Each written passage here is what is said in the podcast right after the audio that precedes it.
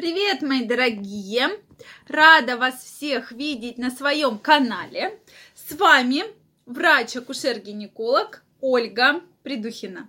Это видео я хочу посвятить теме, что действительно многие из нас, женщин, не знают ничего про интимную гигиену. Как бы у вас эта тема не вызывала много эмоций, э, что да как же так, мы же женщины, мы же все знаем. Действительно, у своих пациенток я вижу проблемы, связанные с неправильной интимной гигиеной в том числе.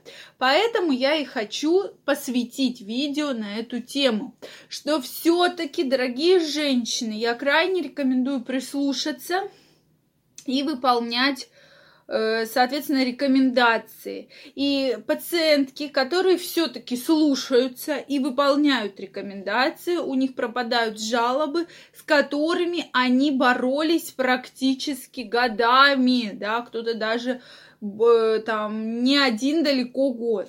Поэтому, если вы смотрите это видео, то, конечно, лучше всего соблюдать все рекомендации, о которых я сегодня буду говорить.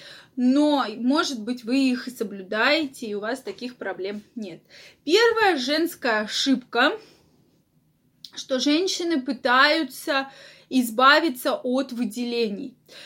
Дорогие женщины, выделения в норме могут быть, и это нормально, это наша микрофлора. Они должны быть без цвета, без запаха, увеличиваться в середину цикла, но они должны быть. Не надо их стараться вымыть полностью, не нужно.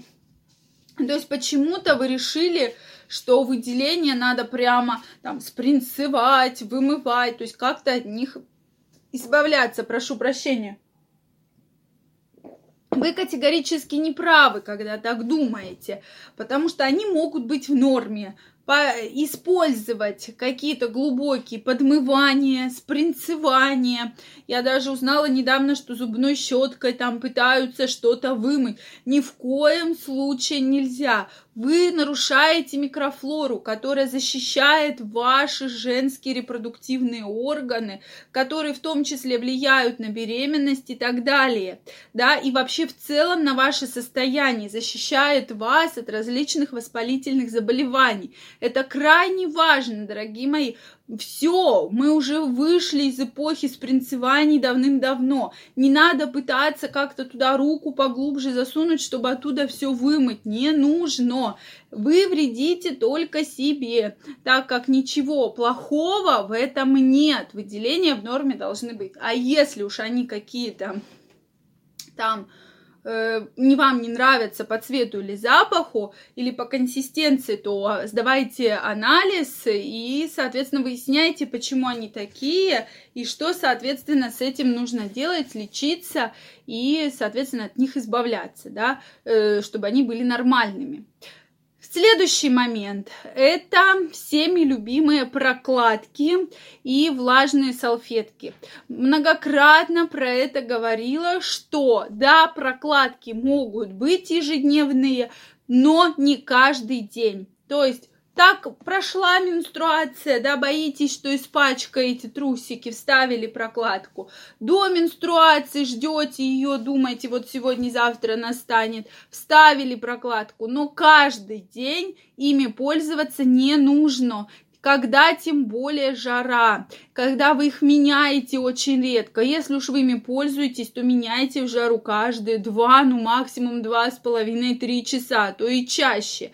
Потому что это все создает парниковый эффект, там жара, там и так в промежности жарко, а, соответственно, прокладка, если вы посмотрите, вот эта задняя сторона, там такой пакетик, да, который целлофан еще больше все ваши выделения вот эти вот коптит, чтобы они размножались. И это, конечно, заметно сказывается на вашей микрофлоре. Влажные салфетки различные проблемы. Даже если это написано, что для интимной гигиены покупайте, они очень хорошие. Это все маркетинговый ход.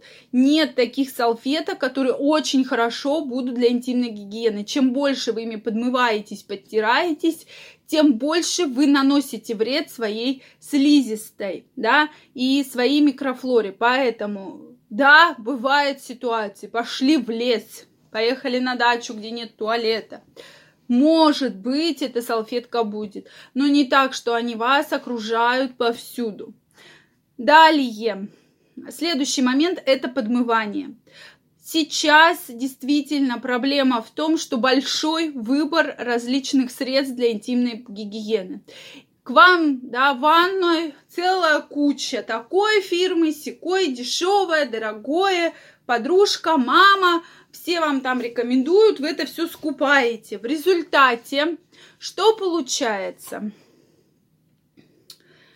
Разная pH Совершенно. Вы не знаете, какая pH в вашем влагалище. Или сделайте обязательно тест.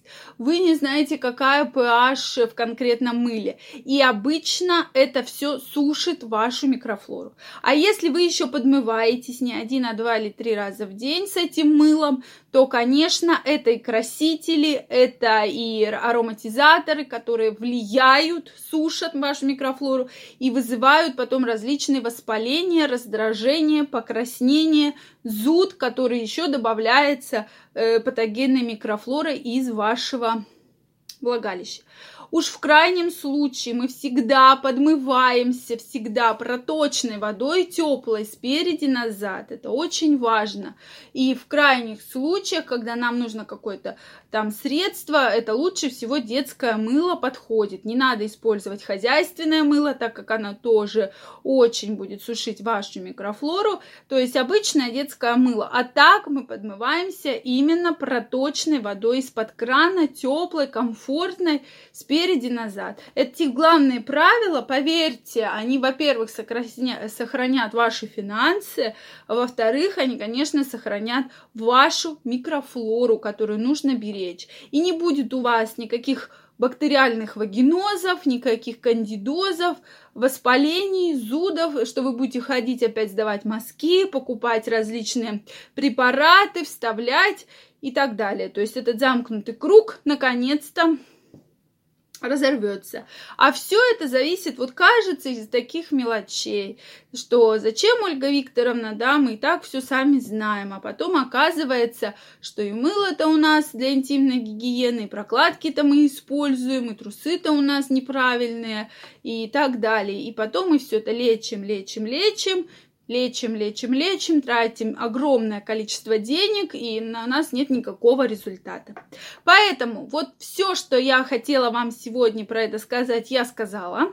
Что вы про это думаете? Напишите, пожалуйста, ваше мнение, действительно интересно. Если вам понравилось это видео, ставьте лайки. Не забывайте подписываться на канал, и мы с вами обязательно встретимся. Всем пока, до новых встреч!